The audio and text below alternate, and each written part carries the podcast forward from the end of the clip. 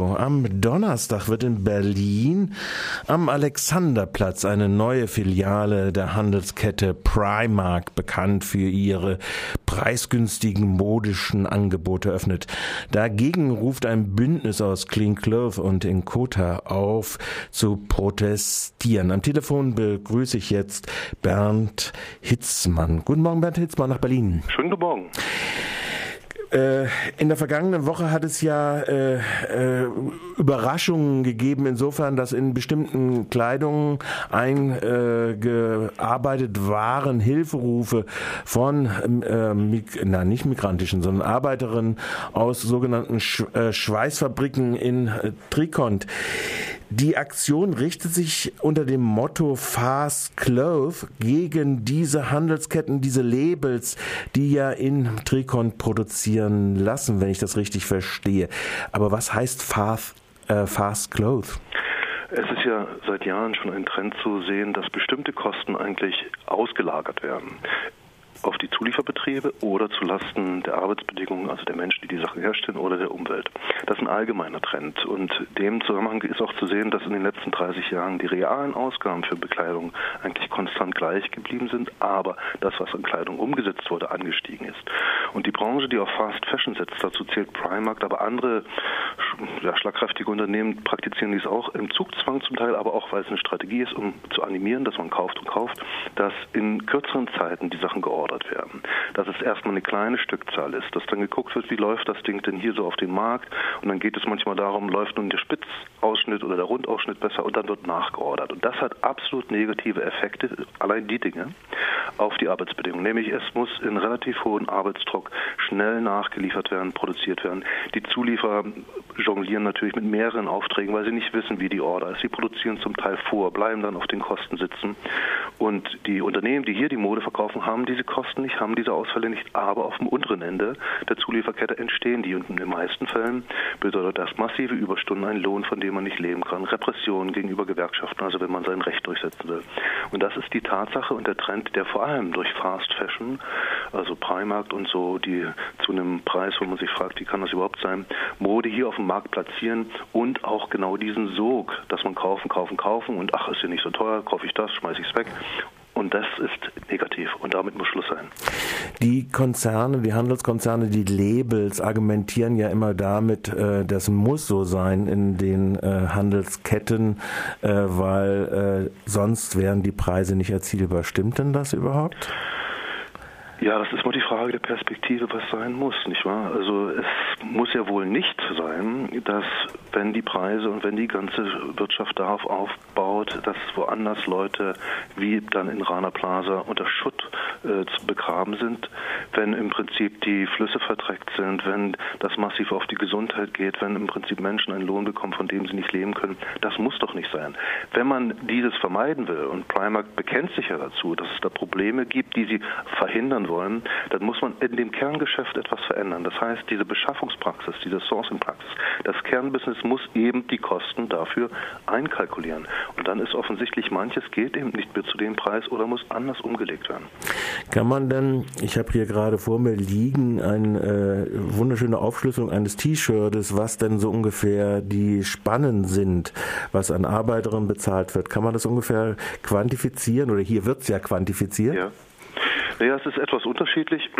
Das muss man nämlich auch wissen. Es ist ohnehin so, dass alle, ob nun die in dem Niedrigpreis- oder in dem Hochpreissegment sind, die Kosten in einer Mischkalkulation erstellen für das jeweilige Produkt. Und man hat genauso wie man andere Marketingstrategien hat, auch mit der Preispolitik eine Strategie, in dem Köderpreise gesetzt werden, dass Leute reinkommen, das kaufen, anderes mitnehmen und im Prinzip der Kaufrausch, der ist ja dem Menschen irgendwie eigen. Also darauf wird gesetzt. So gesehen kann man das nicht immer ganz genau sagen. Aber definitiv liegt er irgendwie um ein Prozent bei dem Endpreis von einem, von einem Produkt hier, was eine Näherin bei beispielsweise verdient. Die anderen Kosten, die ich erst angesprochen habe, die sind ja gar nicht erfasst.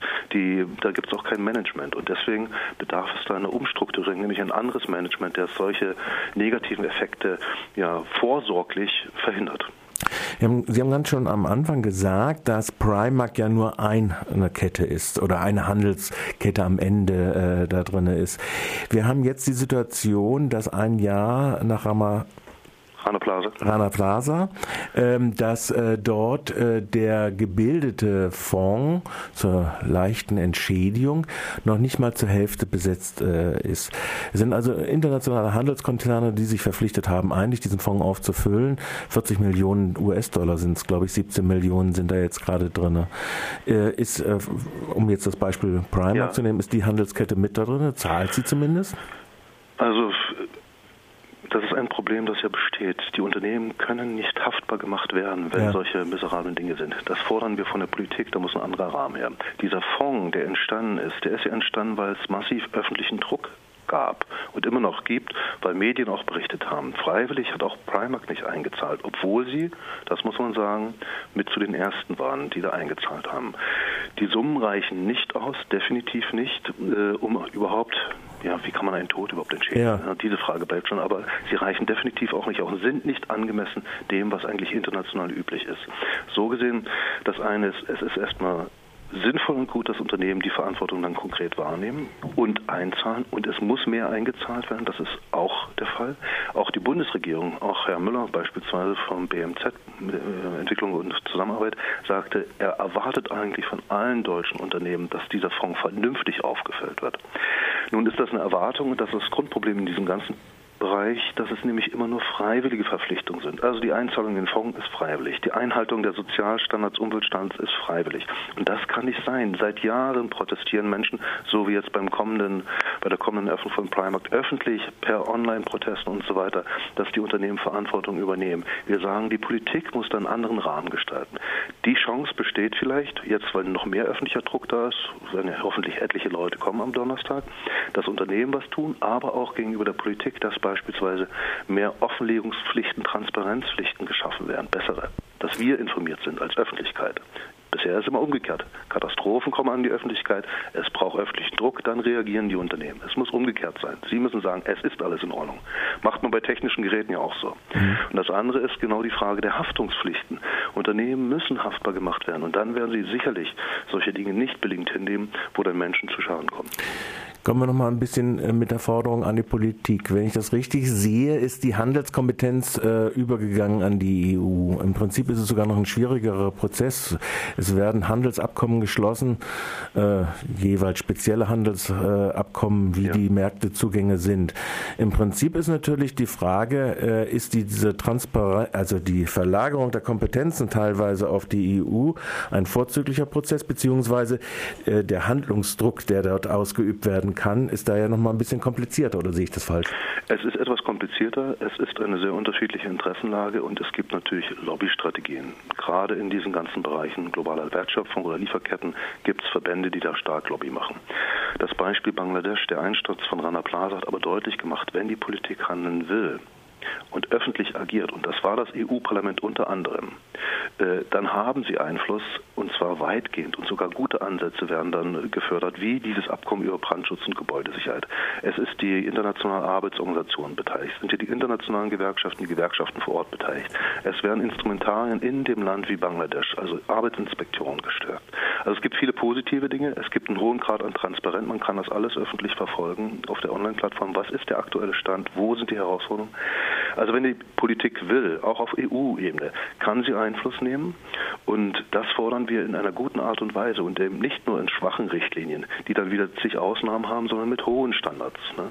Und gerade was die Arbeitsgesetzgebung betrifft oder die Umsetzung dessen in der globalen Lieferkette sind die Staaten verantwortlich, aber eben die Unternehmen, die auch das sourcen. Und deswegen müssen die zum Beispiel sich zu einem hohen Standard verpflichten, einen Lohn zum Leben, Gewerkschaftsfreiheit, äh, Empowerment haben, dass also die, die Kapazität dafür auch da ist. Das ist ganz wichtig und beispielsweise auch Initiativen politisch stärker zu unterstützen, das ist die andere Komponente und Unternehmen müssen dem beitreten, wie die Verwehr Foundation, wo Instrumentarien praktisch vorhanden sind, damit es schrittweise zur Verbesserung kommt.